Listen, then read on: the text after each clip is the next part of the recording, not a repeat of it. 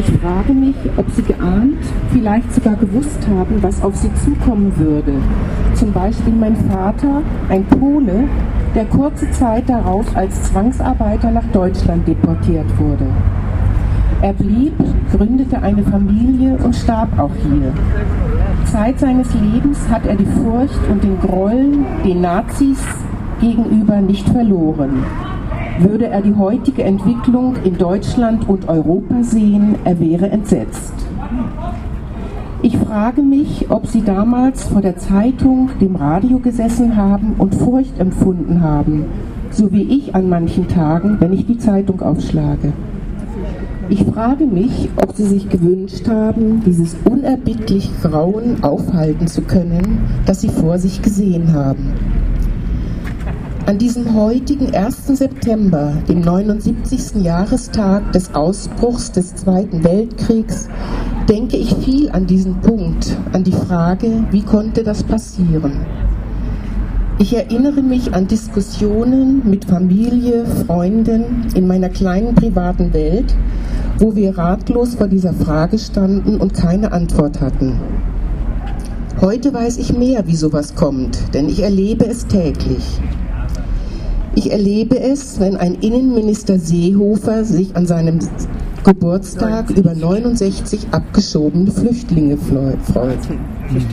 Ich erlebe es, wenn ein italienischer Innenminister Salvini Geflüchtete als Menschenfleisch bezeichnet und ihnen damit das Menschsein nimmt.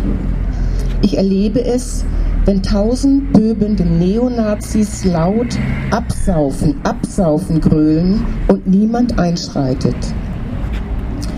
Ich erlebe es jeden Tag, wenn ich die Gleichgültigkeit gegenüber dem Sterben der Menschen auf der Flucht sehe und die Verteidigung des eigenen Reichtums wichtiger ist als ein Menschenleben. Ich erlebe es, wenn Rettungsschiffe von Nichtregierungsorganisationen wie die Lifeline, Sea-Watch, CI, Juventa gehindert werden, Geflüchtete an Land zu bringen, nicht auslaufen dürfen. Aufklärungsflugzeuge wie die Moonbird und Kolibri nicht abheben dürfen, um nach in Seenot geratenen Geflüchteten zu suchen. Ich habe es hautnah miterlebt, als ich im Juni diesen Jahres als Crewmitglied für zwei Wochen auf dem Mittelmeer mit der Lifeline, ein Rettungsschiff von Mission Lifeline Dresden, war und Europa den 234 Geretteten und uns 18 Crewmitgliedern sechs Tage lang verweigerte, einen europäischen Hafen anzulaufen. Ich habe miterlebt, dass der Kapitän der Lifeline unter fadenscheinigen Gründen zu einem Kriminellen abgestempelt wurde, obwohl er diese Menschen gerettet und sie nicht an die libysche Küstenwache übergeben hatte. Das Mittelmeer ist heute ein Massengrab. Offiziell bekannt sind über 17.000 Tote seit 2014. Über 1600 allein in diesem Jahr. Wie viele es wirklich waren, weiß keiner.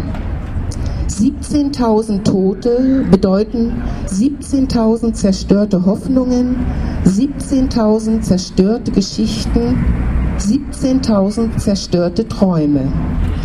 Diese Menschen waren auf der Flucht vor Hunger, Elend, sexueller Gewalt, Sklaverei und Krieg. All dieser Schrecken wird zum größten Teil im reichen Norden produziert.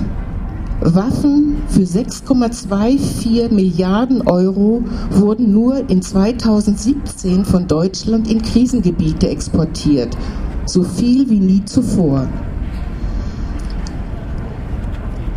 Wir wissen alle, dass Waffen nicht mehr Sicherheit bringen, sondern nur die Anzahl der Flüchtenden und Toten erhöht. Und was tun wir?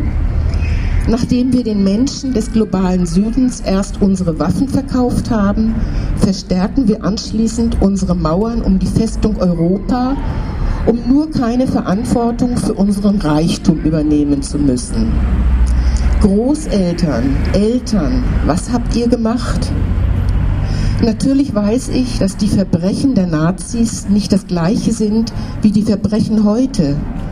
Aber die Akteure heute sind Fleisch vom Fleische des Nationalsozialismus. Sie stehen in dieser Tradition und sie, auch wenn sie sich gerne als besorgte Bürger bezeichnen, streben nach dem gleichen Ziel, nämlich der grenzenlosen Macht und Herrschaft des weißen Mannes.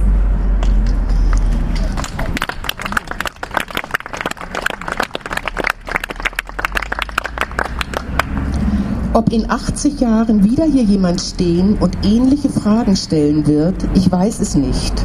Aber ich weiß sicher, dass ich alles dafür tun will, dass nach mir niemand hier stehen muss und Angst und Schuld empfinden muss, weil wir heute als Menschen in diesem Land und in dieser Welt versagt haben. Versagt haben, dem Treiben von Verbrechern Einhalt zu gebieten, versagt haben, Menschenleben zu schützen, versagt haben, Farbe zu bekennen.